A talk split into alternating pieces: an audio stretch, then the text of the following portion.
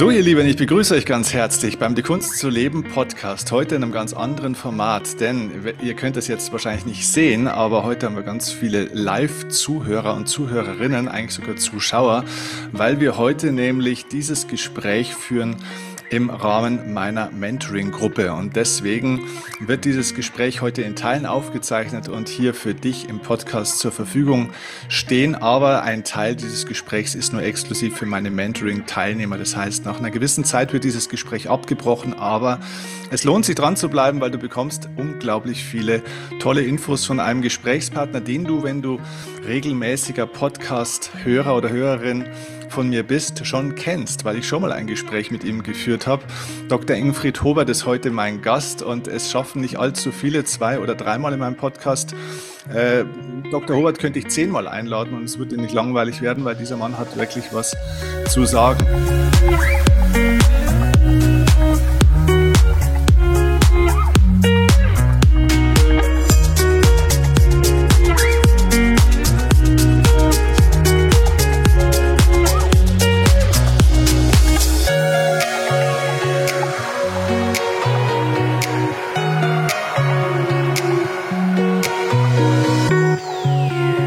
Ist Dr. Hobert? Vielleicht nochmal trotzdem, wenn ihr ihn noch nicht kennt, ganz kurz zur Information.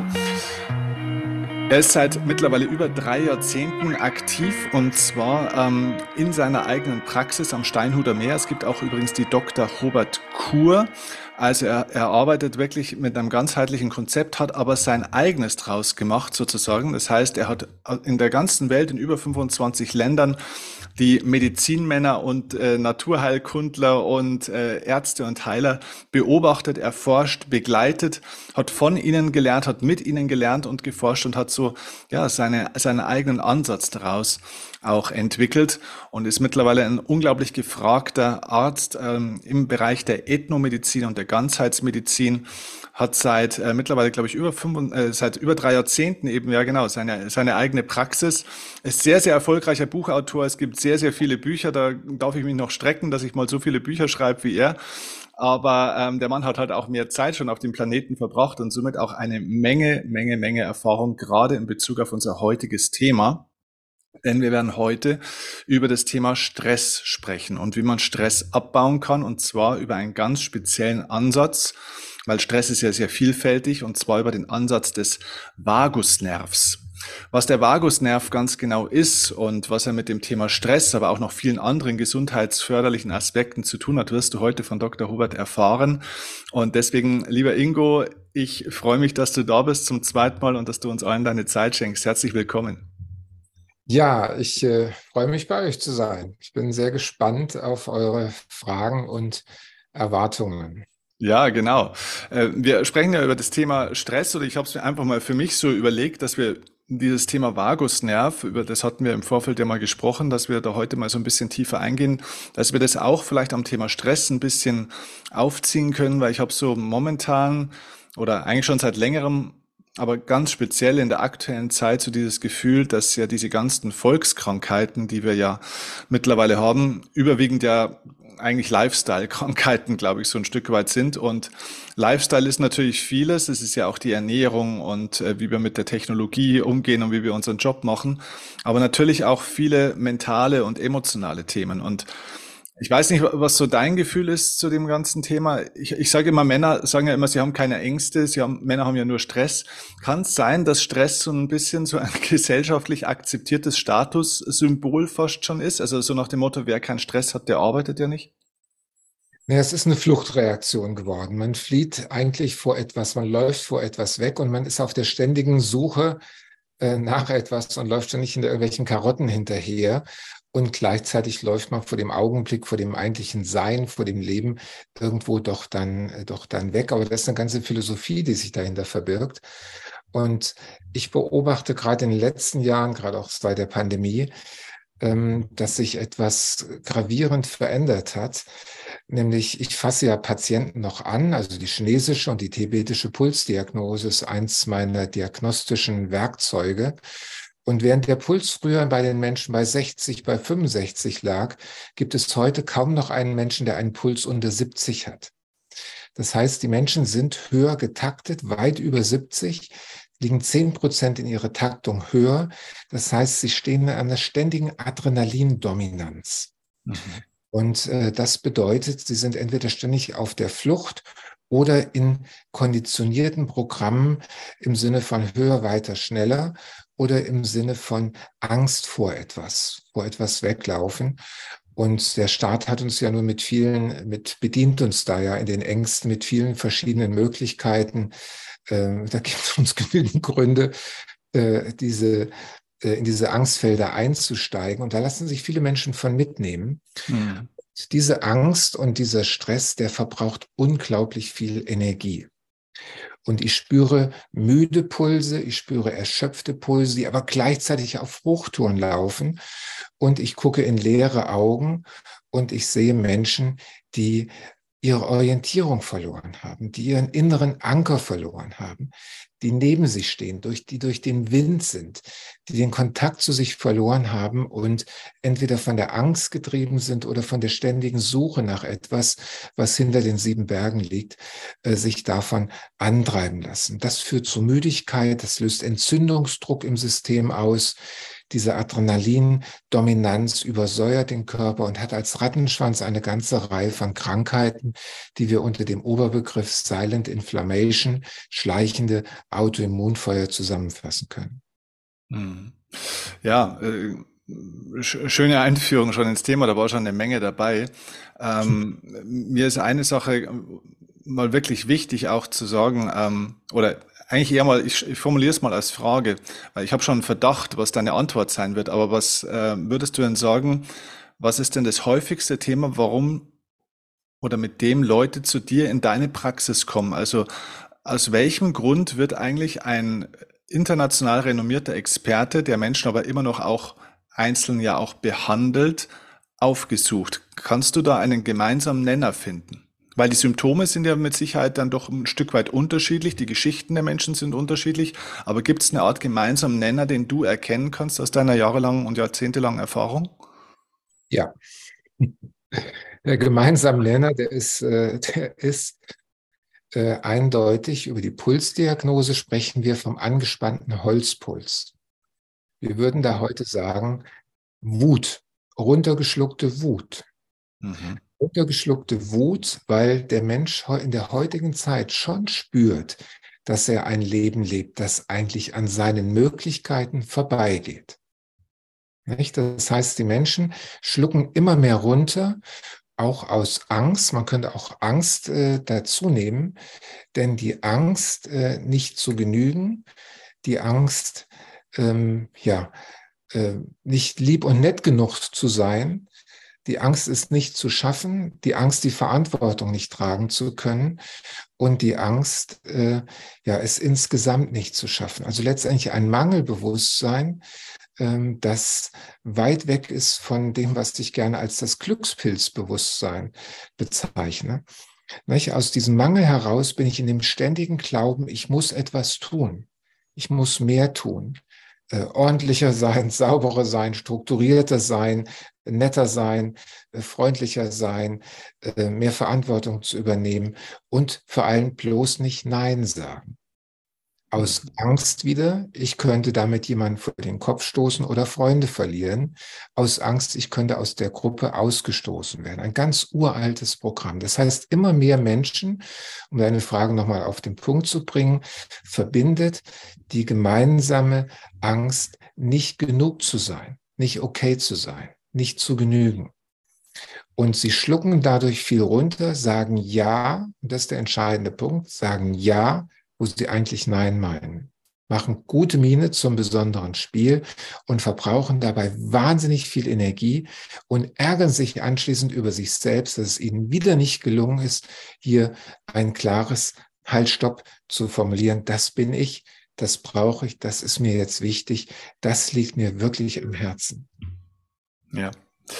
Ja, ja, und du hast äh, ja sehr vielfältige Ansätze, wie du mit den Leuten arbeitest. Ja, du hast ja schon gerade erwähnt, ähm, dass die TCM also die traditionelle chinesische Medizin und auch die traditionelle tibetische Medizin so Schwerpunktmethoden äh, und Felder sind, mit denen du arbeitest. Aber du hast noch sehr viel mehr andere Ansätze. Ja? Du hast ja auch ein wunderbares Buch, das ich zurzeit, glaube ich, zum dritten Mal äh, wieder lese, über die Mantra-Medizin geschrieben. Das wäre mal übrigens eine eigene Podcast-Folge wert. das war schon die Einladung zum dritten Mal. Ähm, aber ähm, alles äh, geht am Ende des Tages, übrigens, apropos Mantra-Medizin, kann ich an der Stelle übrigens vielleicht hier mal in der Runde auch erzählen, für diejenigen von euch, ihr Lieben, äh, die beim ersten Retreat äh, von mir dabei waren, ihr erinnert euch, dass wir da immer unsere speziellen Arten und Meditationsmethoden gemacht haben und dann kam doch zum Schluss immer eine wundervolle Musik äh, und diese Musik war von Deva Premal und sie ist zum Beispiel auch eine, ich glaube, man kann sagen, gute Freundin auch von dir, ja. Also das heißt, ihr habt ja auch die Mantra Challenge äh, ins Leben gerufen. Da kannst du vielleicht gerne nachher auch nochmal was dazu sagen, weil das für unsere Leute auch äh, spannend ist. Ähm, Genau, an der Stelle stoppe ich mal kurz, weil äh, du darfst gerne erstmal was zur Mantra-Challenge sagen, sonst verpacke ich drei Fragen in eine. Also was ist die Mantra-Challenge? Was macht ihr da? Naja, Ziel war herauszufinden, äh, wie ähm, ähm, regelmäßige Mantra-Meditation Leben verändern kann. Und wir haben eingeladen zu einer großen Studie, die läuft immer noch, sie ist kostenlos. Äh, wo inzwischen 15.000 Menschen teilgenommen haben. Und diese Studie haben wir dann über automatisierte Fragebögen ausgewertet. Und ich muss heute sagen, äh, ich kenne kein schulmedizinisches Medikament und auch kein naturheilkundliches Medikament, das auf so gute Ergebnisse, Studienergebnisse zurückgreifen kann, wie wir in dieser Mantra-Challenge, in dieser Mantra-Studie vorgefunden haben. Also die, äh, die Nähe äh, dieses Innehalten durch Meditation, dieses Fokussieren auf eine Intention, auf eine Absicht, die ich über das Mantra äh, in mein Leben hineinbringe, das stärkt den Vagusnerv, das verankert uns noch mehr, verwurzelt uns, erdet uns mehr in uns selbst und lässt uns souveräner werden, was wiederum Freundschaften verbessert, was die Gespräche vertieft, was uns klarer Wesen, das Wesentliche hinter dem scheinbar so Wichtigen erkennen lässt. All diese Dinge sind zwischen eins und sechs beantwortet worden. Äh, und äh, da kam eben raus, wie intensiv die Meditation, die Mantra-Meditation in der Lage ist, Leben wirklich zu verändern. Und jeder hat die Möglichkeit, hier mal einzusteigen in diese 60-Tage-Challenge, 60 Tage sich mal mitnehmen zu lassen von diesem Programm, wo wir jeden Tag nur 10 Minuten Meditation erwarten, über 60 Tage, aber das regelmäßig und eisern, um dann zum Schluss äh, dann auch für sich selbst und für uns die Fragen zu beantworten. Äh, das wächst immer weiter und das ist eine ganz, ein ganz schönes Ergebnis, das Mut macht, weil ich sage immer, alles im Leben ist veränderbar. Alles, was kommt, kann auch wieder gehen. Und wir haben es in unserer Hand, die Realität so zu formen, wie es uns wirklich am Herzen liegt. Das ist möglich, aber es braucht eine Entscheidung, es braucht eine gewisse Disziplin und es braucht eine Vision, eine Idee. Wie könnte die beste Version von mir denn letztendlich aussehen? Und will ich das wirklich und treffe ich wirklich die Entscheidung, da auch hingehen zu wollen? Und dann, und ich denke, das ist ja das, was du mir auch beschrieben hast, was du in deinem wunderbaren Kurs den Menschen nahebringen willst, dann ist wirklich alles möglich. Ja. Ja, genau. Also den Link übrigens zur Mantra Challenge und äh, zu allem, was Dr. Hubert so macht, findet ihr wie immer natürlich auch in der, wenn ihr es als Video seht, in der Videobeschreibung oder in den Show Notes vom Podcast. Ähm, schaut da unbedingt drauf, klickt drauf, macht da mit. Das ist äh, eine, eine tolle Geschichte. Ja, und du sagst es, es braucht ähm, unter anderem Disziplin, es braucht eine Entscheidung und vieles. Es braucht eben aber auch einen Experten äh, wie dich, der einen ein Stück weit an die Hand nimmt, der ganzheitlich ausgebildet ist Du bist ja, und das finde ich ja so spannend, äh, jetzt äh, weit weg davon, ein sogenannter, früher hätte man gesagt, ein Alternativmediziner zu sein. Du bist ja genau das Gegenteil. Du bist ja integrativ, also du vereinst ja wirklich alle Welten sozusagen zu dieser Ganzheitsmedizin, wie du das nennst. Du bist ja, das habe ich äh, vorhin auch gar nicht erwähnt, Du bist ja unter anderem auch äh, Dozent der Medizinischen Hochschule in äh, Hannover und verfügst über die Ausbildungsberechtigung, ich muss es ablesen, damit ich es richtig sage, Allgemeinmedizin und Naturheilverfahren. Ähm, bevor wir auf dieses Thema des Vagusnervs jetzt gleich mal auch draufgehen, würde mich persönlich auch mal interessieren, wie du als jemand, der die Ganzheitsmedizin sozusagen auch propagiert und lebt und auch ja erforscht und entwickelt, federführend, Ähm, wie schaust du auf die Schulmedizin? Äh, sie ist ja manchmal so ein bisschen in Verruf heutzutage von manchen Stellen und trotzdem ist sie ja auch wichtig. Also wo würdest du sagen, was kann sie? Wann sollte man sich an die Schulmedizin vielleicht auch wenden und wann lohnt sich vielleicht ein Blick nochmal in andere Bereiche rein? Oder wenn ich einfach, sage ich jetzt mal, eine bestimmte Symptomatik habe, vielleicht auch schon chronisch, egal auf welcher Ebene, ähm, woher weiß ich denn, an welcher Stelle ich ansetze, über welche Disziplin ich komme? Ja, es sind natürlich jetzt ganz viele Fragen. Äh, also grundsätzlich ähm, muss ich sagen, die Schulmedizin hat ihre Berechtigung. Das ist eine, eine wertvolle Medizin. Wir wollen sie nicht missen, wenn es um Unfälle geht, wenn es um Herzinfarkt geht, wenn es um intensivmedizinische Dinge geht, dann können wir froh sein, dass wir diese Möglichkeit haben, wenn ich an chirurgische Maßnahmen denke, bei kleinsten Kindern, die gerade auf die Welt gekommen sind mit Herzfehlern, was da alles möglich ist, einfach unfassbar. Aber es gibt einen genauso unfassbar großen Teil der Medizin, der Schulmedizin, der sich völlig abgekoppelt hat, der gar nicht mehr Heilung im Blick hat, sondern nur noch Begleitung eines Menschen im Blick hat. Und dieser Bereich ist äh, Pharmazie dominiert. Und wenn man sich damit beschäftigt und mit den Studien, die da rauskommen und wie diese Studien zugelassen werden und welche Sinn und Zweck diese Studien haben, wer da eintaucht, dem äh, stehen die Nackenhaare zu Berge, wenn man das sieht, äh, wie das sich von Jahr zu Jahr verschlimmert. Und da ist die Frage jetzt berechtigt, muss das so sein? Oder ist diese Schulmedizin ja, die immer noch ihren Wert für die, ich sag mal, 60, 70 Prozent der Bevölkerung, die gar nicht hingucken wollen, die einfach sagen, macht ihr mal, die nicht sehen, dass Ernährung, dass Bewegung, dass das alles was mit Gesundheit zu tun hat. Solche Menschen gibt es und die sind immer noch in der Mehrzahl. Das muss man immer wieder anerkennen. Solche Menschen treffen wir wahrscheinlich alle, die wir hier sind, gar nicht. Aber das sind Menschen, die die Zusammenhänge gar nicht sehen können oder nicht sehen wollen oder nicht in der Lage sind, damit irgendwas anzufangen. Und wenn jemand nicht bereit ist, hinzugucken und Verantwortung zu übernehmen, an Ernährung, an all diesen Dingen zu arbeiten, dann ist es gut, dass der wenigstens dann eben diese chemische Medizin hat. Aber die heutige Zeit hat sich gewandelt. Wir müssten heute sagen, die, die die, die, die neue Zeit fordert ein Hingucken. Wer jetzt nicht hinguckt und sich seinen Themen zuwendet und innehält um diesen Inhalt wieder zu erfassen. Wer bin ich? Was will ich? Was brauche ich wirklich? Wer da jetzt nicht authentischer wird, der kriegt immer heftigere Schienbeine, Dritte äh, und wird letztendlich aus dem System rausgekickt. Und wir können es uns heute als weiterentwickelte Gesellschaft nicht mehr leisten, mit diesen pharmazeutischen Mitteln Spiele zu spielen, und zu sagen, ja, ich nehme jetzt mal einen Fettsenker, weil ich möchte gern weiter das äh, Eisbein jede Woche essen und die, die Wurst jeden Abend aufs Brot schmieren. Äh, und ich nehme gerne mein Insulin 30, 40, 50 Einheiten, weil ich will auf meinen Kuchen dreimal am Tag nicht verzichten. Nicht solche Patienten kann ich nicht mehr behandeln und behandle ich auch schon seit über 15 Jahren nicht mehr, weil ich habe mich auf die Patienten konzentriert, die sagen, ich will mein Potenzial entfalten, ich will weiterkommen, ich will dieses wunderbare Geschenk meines Körpers, will ich wieder ins Gleichgewicht bringen, will damit was anfangen, will Leben leben.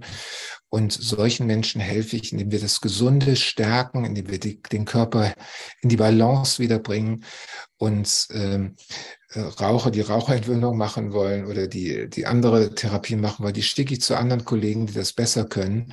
Nicht? Bei mir kommt, zu mir wird, man muss sich bei mir inzwischen bewerben, weil einfach die Zahl der Menschen, die wirklich weiterkommen will, viel zu groß ist. Und ich muss sehen, hier will wirklich jemand weiterkommen und dem kann man dann auch helfen.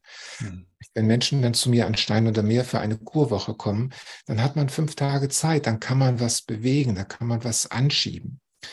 Und alles, was wir an Naturmedizin heute so verbinden mit dem Besten aus Ost und West, wird immer immer und immer wieder über Labormedizin kontrolliert. Das heißt, wenn ich Kurkuma-Infusionen gebe, um Entzündungsprozesse, um Autoentzündungsprozesse bei Rheuma, bei Krebs, bei Colitis ulcerosa runterzufahren, dann gucken wir Woche für Woche, wie die Naturmedizin greift. Selbst wenn wir Kapseln geben, den Inflamkomplex gegen Rheuma, dann kontrollieren wir die Rheumawerte Woche für Woche, ob diese Mischung aus Myrrhe, Schwarzkümmel, Kurkuma, Weihrauch, Weidenrinde, ob die greift oder nicht. Das heißt, wir haben heute mit dieser Hochdosis Naturmedizin einen sichtbaren Effekt, den wir ständig überprüfen können. Und damit kommen wir weg von der Phytotherapie zu einer echten Hochdosis Naturmedizin, die jetzt wirklich eine Alternative ist zur Schulmedizin bei chronischen Erkrankungen, wo die chemische Medizin eigentlich nur Mittel hat, die den Menschen begleiten, aber nicht mehr heilen. Das ist gar nicht mehr vorgesehen, der Gedanke. Hm. Genau, unabhängig von den ganzen Nebenwirkungen und so weiter, die es da gibt. Ne? Und die ganzen Nebenwirkungen, die kommen. Ich habe einen Patienten-Ehepaar, immer wenn ich in Urlaub fahre, dann können die es nicht lassen. Die müssen unbedingt nochmal beim Diabetologen nochmal ihre Blutwerte nachchecken lassen. Und der sagt jedes Mal das Gleiche. Mensch, wir haben doch genug Insulin für Sie. Nehmen Sie doch Ihre 60, 70 Einheiten wieder. Sie müssen sich doch nicht vom Dr. Hobart so kasteien lassen und auf Ihren Kuchen verzichten. Hm. Die kommen dann immer wieder zurück und stellen dieselbe Frage, weil sie eben so gerne Kuchen essen. Das ist in Ordnung. Das sind so alte Patienten, die wir hier auch doch so mit, mitnehmen hier im, im Dorf, natürlich. Aber eigentlich, wer weiterkommen will, muss das, was ihn krank macht, auch weglassen. Ja. Also Stichwort, äh, Stichwort Lifestyle-Krankheiten. Ne? Und äh, es führt ja eigentlich so ein bisschen tatsächlich zu dem Thema, man ist ein Stück weit äh, sein eigener Arzt oder sollte es werden unter Begleitung von einem Profi wie dir. Und es gibt halt auch ganz viele Möglichkeiten, was die Leute auch selber machen können, aber halt auch selber machen müssen tatsächlich. Zum Beispiel, und da sind wir jetzt äh, beim heutigen Thema, ähm, sich um den eigenen Vagusnerv kümmern. Jetzt denke ich mal, dass auch sogar hier in unserer Mentoring-Gruppe nicht jeder Bescheid weiß, was ist das eigentlich der Vagusnerv und, und was hat das, was ist das für ein, für ein Zauber, ein Zauberpunkt oder ein Zaubermittel sozusagen, was man machen kann. Kannst du uns da mal ein bisschen einführen? Was ist der Vagusnerv? Wofür ist er verantwortlich? Was kann er? Ja, also ähm, der, das menschliche die Säugetiere haben eine Entwicklungsgeschichte. Und um zu überleben, haben wir drei Überlebensstrategien entwickelt. Die erste Überlebensstrategie, die im alten Stammhirn noch sitzt, die können wir bei Eidechsen beobachten. Das ist der Todstellreflex. Der Todstellreflex, eine Überlebensstrategie, äh, die dazu führt, dass ich in einer Gefahrensituation äh, einfach erstarre, ne, erfriere. Das heißt, äh, ich stelle mich, äh, bin in einem Erstarrungsmodus, wo ich mich totstelle. Und dann im Laufe der Zeit, im Laufe der Entwicklungsgeschichte hat sich eine zweite Überlebensstrategie herausgestellt. Das ist die Mobilisation. Das heißt, ich komme jetzt in Bewegung, indem ich entweder loslaufe, weglaufe oder mich dem Kampf stelle und die Herausforderung annehme. Also erst Immobilisation, dann zweite Entwicklungsstufe Mobilisation, Flucht oder Kampf. Und dann in der letzten Entwicklungsgeschichte hat sich eine dritte Überlebensstrategie herauskristallisiert, nämlich die soziale Kooperation als Möglichkeit zu überleben.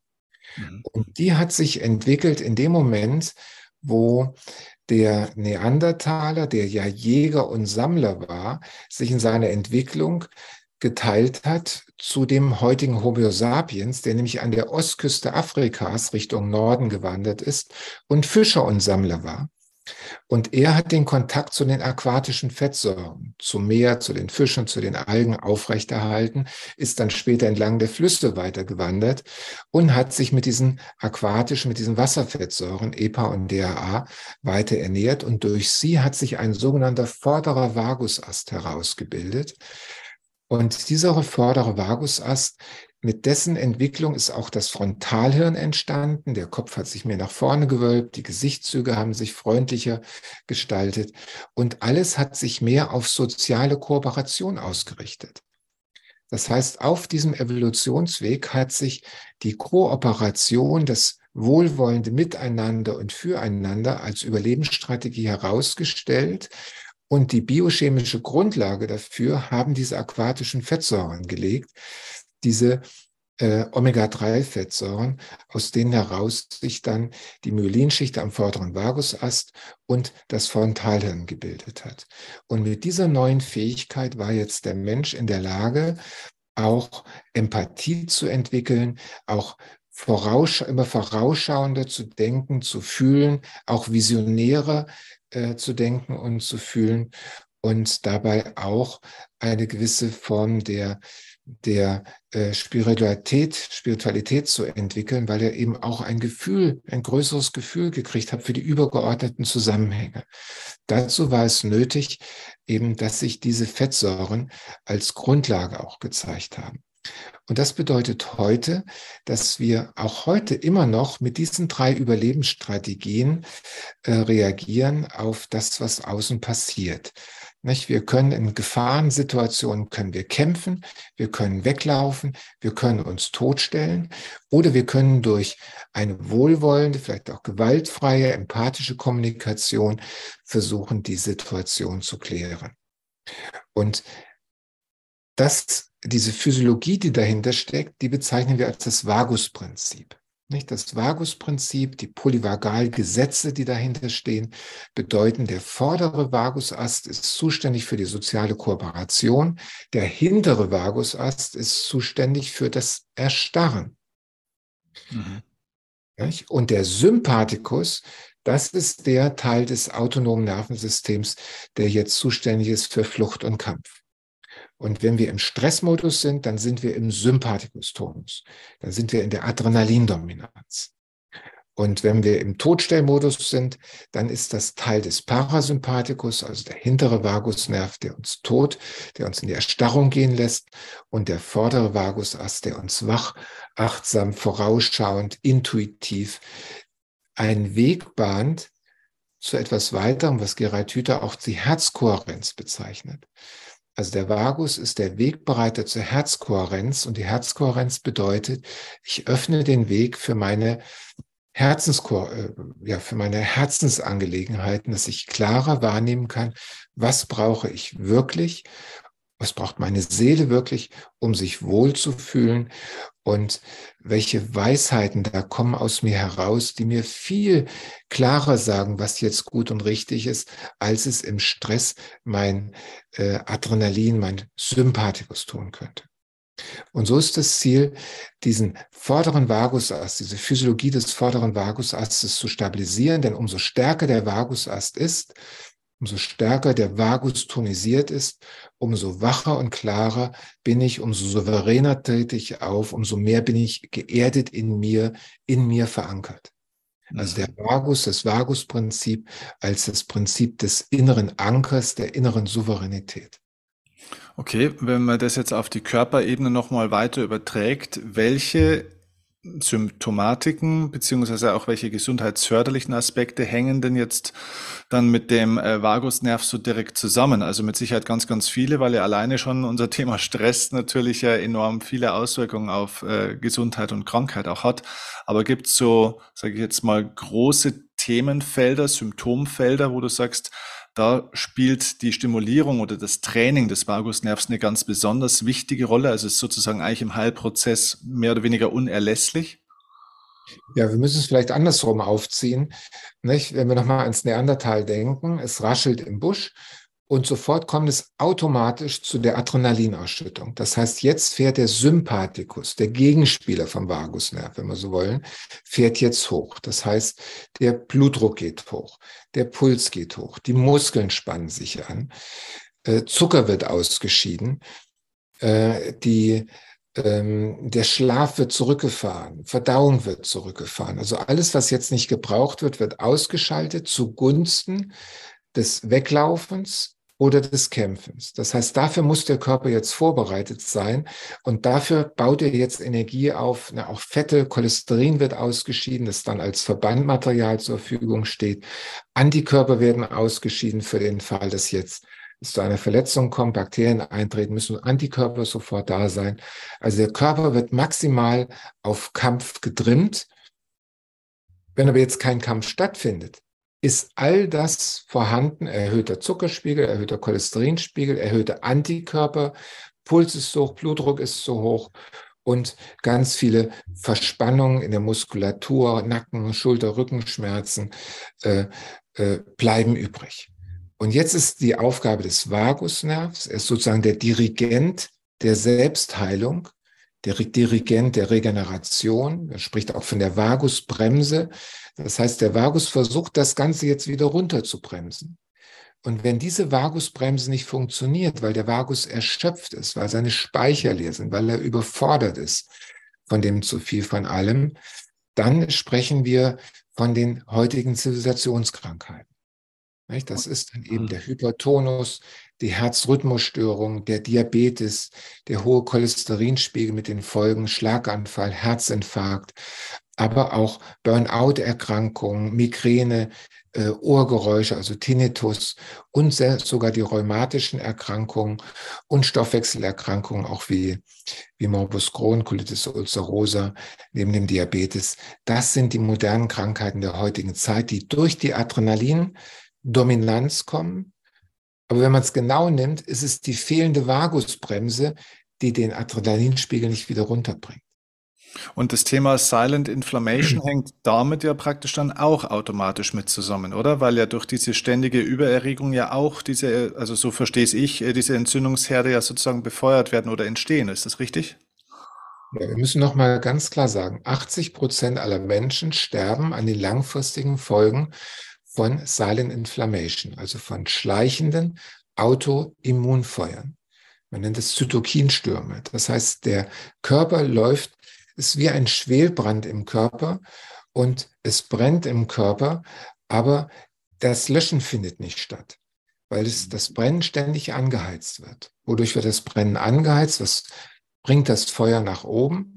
Das Feuer wird nach oben gebracht durch Ernährung, die ungünstig ist, Zucker, Omega-6-Fettsäuren, Transfettsäuren und natürlich alles, was mit Weißbrot, mit Gluten zu tun hat. Und dann natürlich die ganzen vielen Giftstoffe in der Nahrung oder in der Umwelt, nicht Weichmacher, Schwermetalle, Pestizide und so weiter. Also Ernährung, Gifte und der Stress. Nicht? Mhm. Der Stress, also über den wir ja maßgeblich sprechen, nicht? ich muss noch, ich muss noch, ich muss noch. Das sind alles Dinge, die Entzündungsdruck auslösen und damit dieses Autoimmunfeuer anheizen. Und dann kommt natürlich noch dazu, was wir anfangs äh, schon, was du schon sehr richtig sagtest. Am Anfang steht eben auch, ich ärgere mich über mich selbst, dass es mir nicht besser gelingt. Also Autoaggression, Autoimmun. Auch hier kommt ein, ein Gedankengang, ein, eine Haltung, die von Unsicherheit und von Selbstverurteilung geprägt ist, noch in diesen ganzen giftigen Cocktail mit dazu. Nicht? Und so entsteht ein Cocktail, der dann über den Darm in diesen schleichenden Entzündungsprozess äh, hineinmündet. Also kann man sagen, mhm. dieses äh, ständige innere Müssen, das man so hat, ähm, führt eigentlich ziemlich sicher irgendwann zu schwerster Krankheit oder sogar zum Tod wenn nicht die entsprechende Gegenregulation stattfindet. Ja, ja, genau. genau, dann, da sind wir jetzt am Punkt. Ja, weil, wo, wo, das Ich muss zum Ich darf wird, sieht das genau. Ganze völlig anders aus. Dann komme ich nämlich aus der Haltung der Fülle heraus. Ja. Und ich darf Essen kochen. Wie wunderbar, dass da jemand da ist, für den ich kochen kann. Ich darf Wäsche waschen. Wie gut, dass Kinder noch im Haus sind. Ich darf. Nicht? Also wenn das Müssen zum Dürfen wird, dann wird das Ganze mehr aus einer Haltung des Geschenkes gesehen und die ja. Dinge sind entspannt. Sie sind dann im Vagusmodus und nicht mehr im Sympathikusmodus. Mhm, mhm. Ja, das ist natürlich dann auch ein mental-emotionaler Aspekt, aber mal unabhängig von dem, wenn jetzt jemand sagt, ich komme aus diesem Müssen momentan vielleicht jetzt mental irgendwie noch nicht ganz optimal raus. Trotzdem gibt es ja viele Möglichkeiten, diesen Vagusnerv jetzt auch mal, sage ich mal ganz fast mechanisch sozusagen, äh, praktisch ähm, mit den Händen oder wie auch immer äh, sozusagen zu trainieren. Also ganz pragmatisch ist das Wort, das ich gesucht habe. Ja. Ähm, hast du für uns mal so ein paar Ansätze, wie man im Alltag, vielleicht auch in Form von einer Routine, wie so eine Art kleines Trainingsprogramm, seinen Vagusnerv stimulieren und trainieren kann und somit diesen Stress anders verarbeiten kann, vielleicht sogar abbauen kann? Ja, ich will vielleicht mal kurz, mhm. wenn du magst, wenn du mir einen Bildschirm freigibst, ja. ähm, dann kann ich vielleicht ein Bild kurz zeigen, bevor ich die Antwort gebe, dann wird das nochmal deutlicher. Genau, ähm, du kannst jetzt deinen Bildschirm freigeben. Könnt ihr das sehen, was ich jetzt hier aufgemacht habe, diese Welle? Noch nicht. Äh, da muss ich das nochmal kurz runter machen. Ähm, freigeben nochmal. Jetzt, ja. Jetzt, und jetzt kommt die Welle. Könnt ihr jetzt die Welle sehen? Jawohl. So, diese Welle ist jetzt wieder weg. Hinweise noch. Ja. Hm. Ja, nochmal.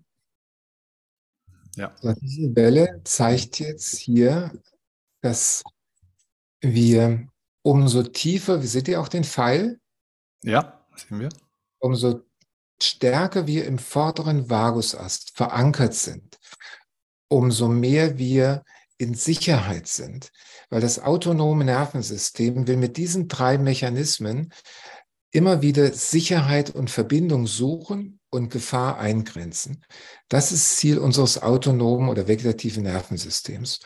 Und um Sicherheit zu finden und Verbundenheit zu finden und Gefahr einzugrenzen, sind es diese drei Überlebensstrategien, die wir entwickelt haben.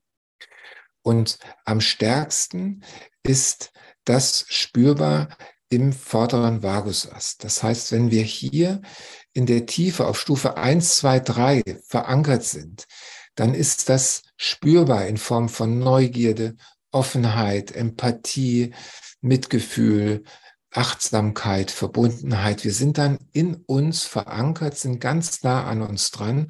Und ab und zu kommen solche Wellen, die uns dann so ein bisschen wieder in Stress reinbringen. Aber das ist ein gesunder Stress, wo wir dann schwanken zwischen Sympathikus und dem vorderen Vagusast.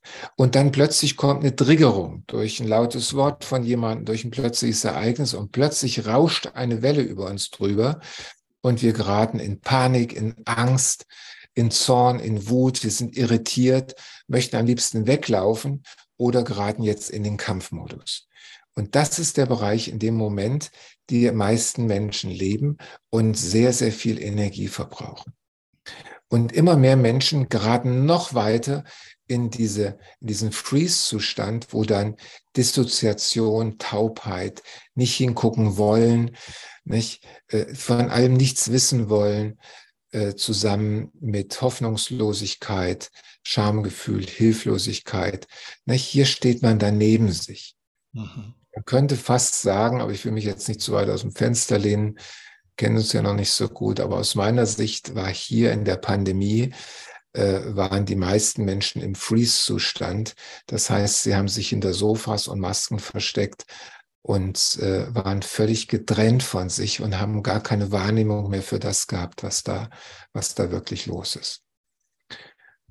Ja, ne, und solche Wellen rauschen über uns drüber und wir können jetzt schauen, dass wir uns im vorderen Vagusast verankern, möglichst stabil hier sind, denn umso stabiler wir im Vagusast sind, umso stärker unser Vagus tonisiert ist, umso seltener kommt es dazu, dass solche Wellen uns überrennen. Und wenn sie uns überrennen, dann kriegen wir es bewusst mit und dadurch werden die Wellen kürzer und nicht mehr ganz so hoch. Und das können wir trainieren eben durch Meditation und durch verschiedene Übungen, wo ich euch jetzt gern mal die ein oder andere äh, zeige. Jawohl, sehr gerne. Dann sind wir mal sehr gespannt. Genau, also ähm, ich überlasse dir gerne einfach weiter das Wort. Was, was gibt es für Möglichkeiten? Wie fängt man an? Gibt es eine Reihenfolge oder äh, spielt es keine Rolle, wie man, wie man am besten das Ganze macht? Oder wann man das Ganze macht. Also gibt es irgendwelche Sachen, die man eher morgens macht oder eher vorm Schlafen gehen? Also was würdest du denn vielleicht so im Sinne einer äh, praktikablen für berufstätige äh, Eltern, äh, also praktikable Methode empfehlen? Gut, ich will noch eins äh, vorweg sagen, damit es, ähm, damit ihr seht, dass das auch eine wissenschaftliche Grundlage hat. Es gibt ein Stress-EKG das ich seit 2018 in meiner Praxis benutze. Das sind über 3000, 3500 Untersuchungen drin, wo wir eben genau messen, wie stark ein Mensch in der Adrenalindominanz ist und wie stark sein Vagusnerv ist. Das heißt, wir können über die Herzratenvariabilität, über das EKG können wir messen, wie stark der Vagusnerv ist und können das, was ich sonst in der Pulsdiagnose messe, können wir jetzt in die Schriftlichkeit und in die Sichtbarkeit bringen, nicht, über Balkendiagramme. Und daran können wir sehen, welche Atemtechniken und welche Übungen die stärkste vagustonisierende Wirkung haben, wo wir also sehen, da passiert was im EKG. Mhm. Patienten, die zu mir zur Kuh kommen, bekommen als erstes dieses Stress-EKG und dann sehen wir, wir unterhalten uns für zehn Minuten und dann sehen wir, ob in diesen zehn Minuten, wo sie äh, in ihrem Level sind, meistens haben riesigen roten Balken, Adrenalindominanz, obwohl gar kein Grund dazu da ist. Und der Vagusnerv liegt dann so am Boden. Und dann kann man nur zwei Minuten sie atmen lassen an einer bestimmten Frequenz, die wir gleich zusammen üben. Und innerhalb von zwei Minuten, die sie atmen, kommt der Vagus langsam hoch und geht der Sympathikus langsam runter kann ich euch gern äh, in Bildern oder in verschiedenen Kursen von mir wird das dann auf Bildern gezeigt. Also ich will sagen, das, was ich an Übungen zeige, äh, beruht auf jetzt fünf Jahren auch überprüfender Erfahrung. Und die beste Wirkung ähm, erkennt man schon daran, dass wenn wir in Stress kommen, atmen wir schneller und atmen automatisch mehr ein, als bräuchten wir mehr Luft. Wenn wir entspannen, dann atmen wir aus. Und umgekehrt, ein langes Ausatmen tonisiert den Vagusnerv. Nichts tonisiert den Vagusnerv mehr als ein langes Ausatmen. Das können wir im EKG beobachten. Beim Einatmen ähm, wird, werden die Schläge schneller, beim Ausatmen werden die Schläge langsamer. Das heißt, hier ist eine ständige Bewegung im EKG. Mit jedem Atemzug verändert sich das EKG und wir sehen, dass das Ausatmen den Vagusnerv tonisiert, während das Einatmen äh, die andere Seite den Sympathikus aktiviert. Also ist das Ziel, so wie wir es auch bei Wim Hof kennen, wenn man ins eiskalte Wasser geht, langes Ausatmen. Langes Ausatmen. Das tonisiert den Vagusnerv. Und wir sagen zum Beispiel bis vier zählen beim Einatmen durch die Nase, recht langsam, und dann bis sieben zählen beim Ausatmen. Das können wir jetzt mal machen.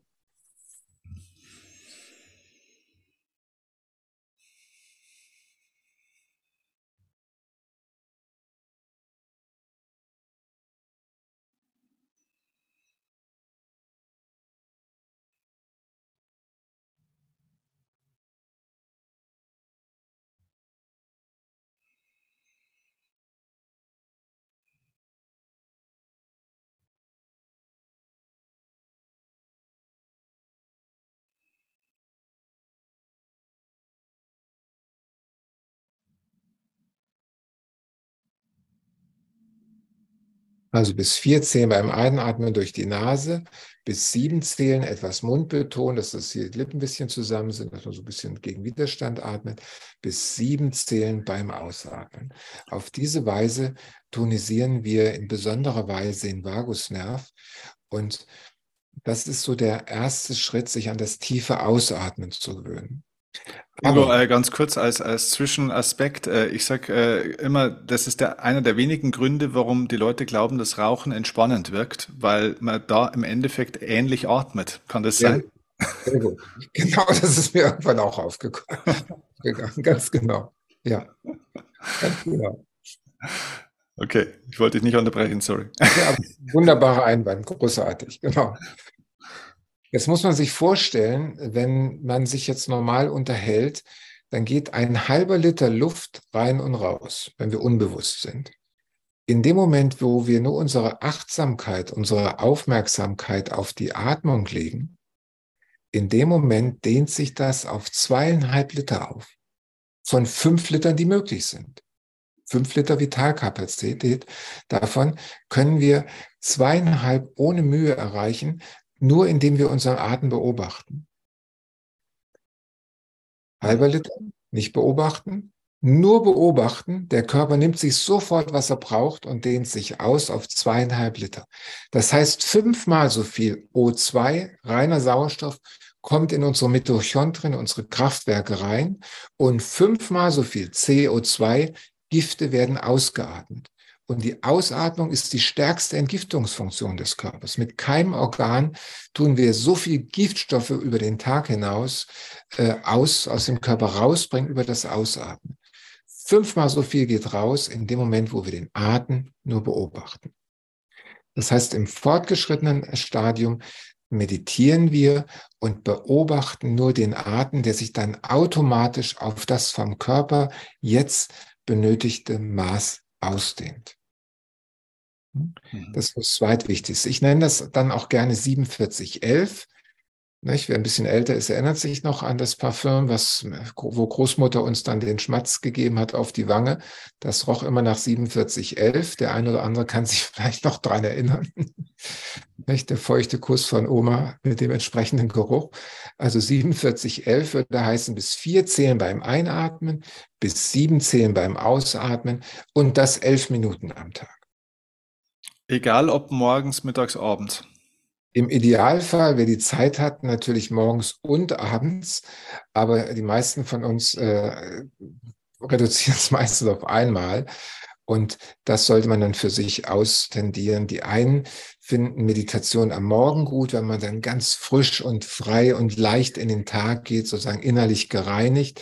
Der andere mag es lieber, wenn er sich durch die Meditation vom Tag reinigt, um dann entspannt, äh, entspannter, losgelöster von den Tagesereignissen äh, in die Nacht zu gehen. Hm.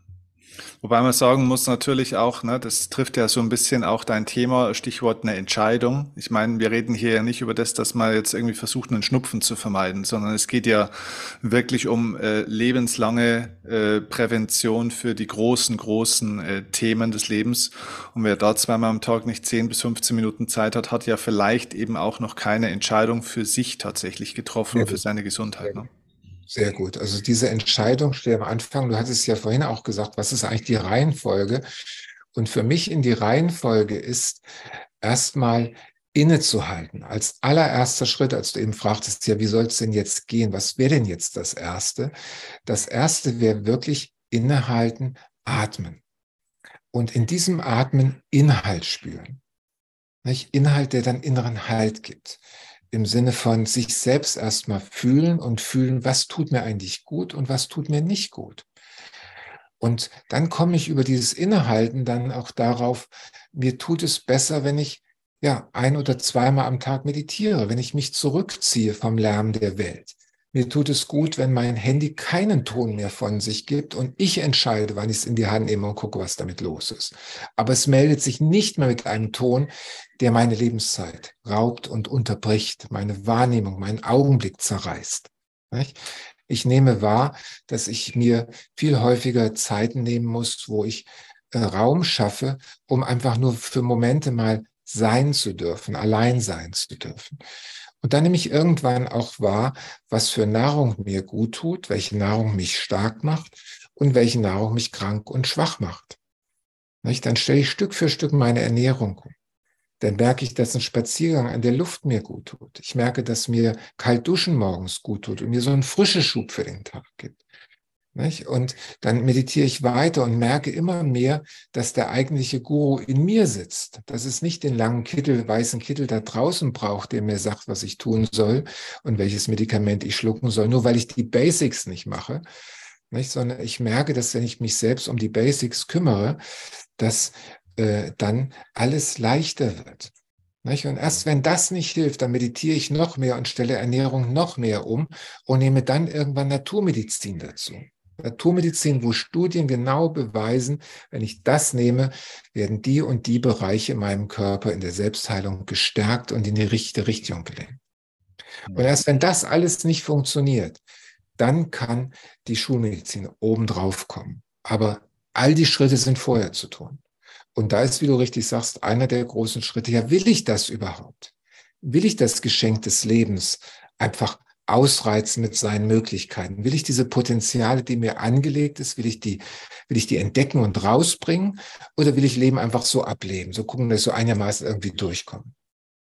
Ja. Und diese Entscheidung wird heute von uns gefordert. Und ich denke, das ist auch das, was euch im Kurs alle miteinander verbindet, dass ihr zumindest schon mal diese Entscheidung für euch ganz klar getroffen habt. Und das finde ich einfach großartig. Ja, ja. Ja, und äh, übrigens spannend, weil wir hatten gestern Abend auch schon einen ziemlich langen Call. Ich bin begeistert, dass heute trotzdem viele da sind, weil gestern äh, waren wir wirklich lange auch zusammen. Und da ging es unter anderem ums Thema äh, Glaubenssätze, auch nochmal so ein Stück weit, zwar in einem anderen Themenbereich, aber das ist ja jetzt in deinem Bereich auch nochmal spannend. Da möchte ich vielleicht nochmal ganz kurz drauf, bevor wir vielleicht auf den Vagus, aufs Vagusnerv Training sozusagen nochmal drauf kommen. Diese Glaubenssätze in Bezug auf Gesundheit finde ich auch ziemlich abenteuerlich. Wenn dann Leute in meinem Alter anfangen, also mit Anfang 40 anfangen zu sagen, na ja, irgendwann geht's halt bergab, ne? Irgendwann fängt's halt an zu zwicken. Das ist ja normal. Also was die Leute heute mit 40, 50, 60 sagen, was so normal ist für Gebrechen. Äh, ich weiß nicht, was ist denn, was ist denn da dein Blick drauf? Das ist doch nicht normal, dass man ständig irgendwelche Allergien hat. Das ist doch nicht normal, dass man irgendwo halt dann mal eine künstliche Hüfte Hüfte braucht, das ist doch nicht normal, dass man halt irgendwann mal Herzprobleme kriegt, oder? Ich teile also da vom Professor Michalsen, der ist ja der Professor für Phytotherapie an der Charité in Berlin, hat ist so der Einzige, der die, diese Professur hat, der sagt, dass 80 Prozent aller Krankheiten vermeidbar sind, wenn wir bewusst und achtsam auf unsere innere Körper, Körperweisheit hören und wenn wir die Signale des Körpers wirklich, äh, und das betone ich ja auch mal wieder in meinen Kursen mit Rüdiger Dahlke zusammen, wenn wir ähm, diese Symptome, diese Signale, diese Botschaften ernst nehmen und sie interpretieren, uns jemanden suchen, der uns hilft, äh, sie zu interpretieren und sie dann als Einladung nehmen, hier ein Thema zu bearbeiten um daran wachsen zu können, um dahinter wieder neue Möglichkeitsräume zu entdecken. Und da sprechen wir von der Terrorbarriere, wo es darum geht, wirklich etwas aus der, aus der Komfortzone rauszugehen und etwas Neues auszuprobieren, einen neuen Gedanken, ein neues Feld zuzulassen, eine neue Tür aufzumachen, hinter der dann wirklich ähm, Wachstum wartet, nicht? wo Potenzial sich zeigt. Nicht? Mhm. Ähm, Ilan Stefani spricht äh, dann immer von den Wir leben, leben mit zwei Watt, aber hinter der Terrorbarriere warten 2000 Watt auf uns, die uns zur Verfügung stehen, wenn wir über diese Barriere drüber gehen. Mhm. Also uns der Angst stellen. Okay. Hast du ähm, noch mal ein, zwei Sachen, was vielleicht so deine persönlichen Lieblingsübungen sind, um den Vagusnerv auch noch mal zu trainieren und zu stärken, die leicht zu integrieren sind in den unglaublich angespannten und ausgefüllten Terminkalender unserer Zuhörer. Ja, also das Sicherste sind auf jeden Fall, wenn man, wenn man schon ein Handy benutzt, das an ist, dann sollte man es klug nutzen, indem man zum Beispiel einen sanften asiatischen Gong einstellt, wo jede Stunde ein leichter Gong, ein liebevoller, sanfter Gong durch den Raum klingt. Und wenn ich diesen Gong höre, mache ich einfach fünf tiefe Atemzüge. Das ist geil. Mhm. Das wäre was ganz Einfaches oder wer für Fortgeschrittene zehn tiefe Atemzüge. Das wäre so schon mal das, das Erste, wobei ich ein bisschen darauf achte, dass eben die Atemzüge eben 4-7, also wirklich langes Ausatmen. So, eine andere Übung ist jetzt, hier sind die Facialis-Aste, also die Facialis-Nerväste, die laufen so um das Auge rum und die sind dem Vagus assoziiert. Das heißt, wir können jetzt alle mal so um das um das Gesicht streicheln, ne, so wie die Mutter, die ihr Kind streichen würde, wenn es über die Stirn streichelt oder über die Wange streicht. So streichen wir jetzt in kreisenden Bewegen, Bewegung um das Auge herum. Und wenn man das mal so für fünf, sechs, sieben Minuten macht, fängt man plötzlich an zu gähnen. Ne, das ist ein Zeichen, wie stark die Entspannung durch diese Übung greift und dazu führt, dass wir wirklich dann immer mehr loslassen und dann auch ins Gehen kommen. Nicht? Also ein Streichen so um das Gesicht herum. So, eine andere Übung ist, es gibt hier am Ohr, gibt es Ohrpunkte, die sind genau, wenn man jetzt mit, mit beiden Fingern in den Gehörgang reingeht und dann einen halben Zentimeter nach oben geht, halber Zentimeter nach oben, dann landet man auf diesem Tragus, auf diesem Knorpel. Und genau diesen Knorpel, den können wir jetzt auf beiden Seiten mit kreisenden Bewegungen, können wir den aktivieren. Das ist auch dem Vagusas zugeordnet. Ne, da können wir hier massieren. Wie lange massiert man den? Ja, ja, immer so zwei, drei Minuten. Zwei, drei Minuten. Mhm, okay. So, und dann noch eine Übung, die sitzt nämlich hier. Hier können wir Mund auf und zu machen. Da merkt ihr, dass hier das Kiefergelenk ist auf beiden Seiten. Und es ist unglaublich, wie viel Wutenergie, wie viel Stress, wie viel innere Anspannung, wie viel Adrenalindominanz hier in diesem Kaumuskel gespeichert ist. Mhm. Ne, die Zahl der Menschen, die nächtliches Zähneknirschen haben und die abgeschliffene Zähne haben durch das viele Zähne zusammenbeißen, das ist das, was ich meine mit Wut runterschlucken, ne, die ja. Zähne zusammenbeißen. Oder Wut verbissen sein, ne? Verbissen sein, ganz mhm. genau.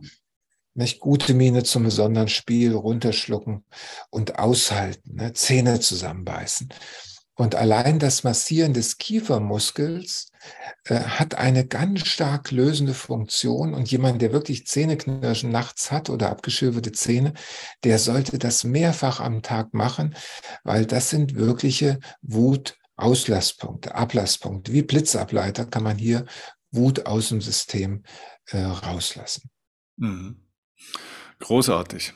Also, äh, ich glaube, das äh, ist jetzt für, für den Schnellkurs auf alle Fälle mal schon genug, weil das ist ja auch immer so, dass die Leute dann immer noch mal nach der 34. Technik suchen, die hilft. Nur es hilft ja nichts, 34 Techniken zu wissen oder Methoden zu wissen, wenn ich die ersten drei schon nicht regelmäßig mache an der Stelle. Ne? Also die, die Neugier ist zwar schön, aber ja dann irgendwann auch nicht mehr hilfreich an der Stelle.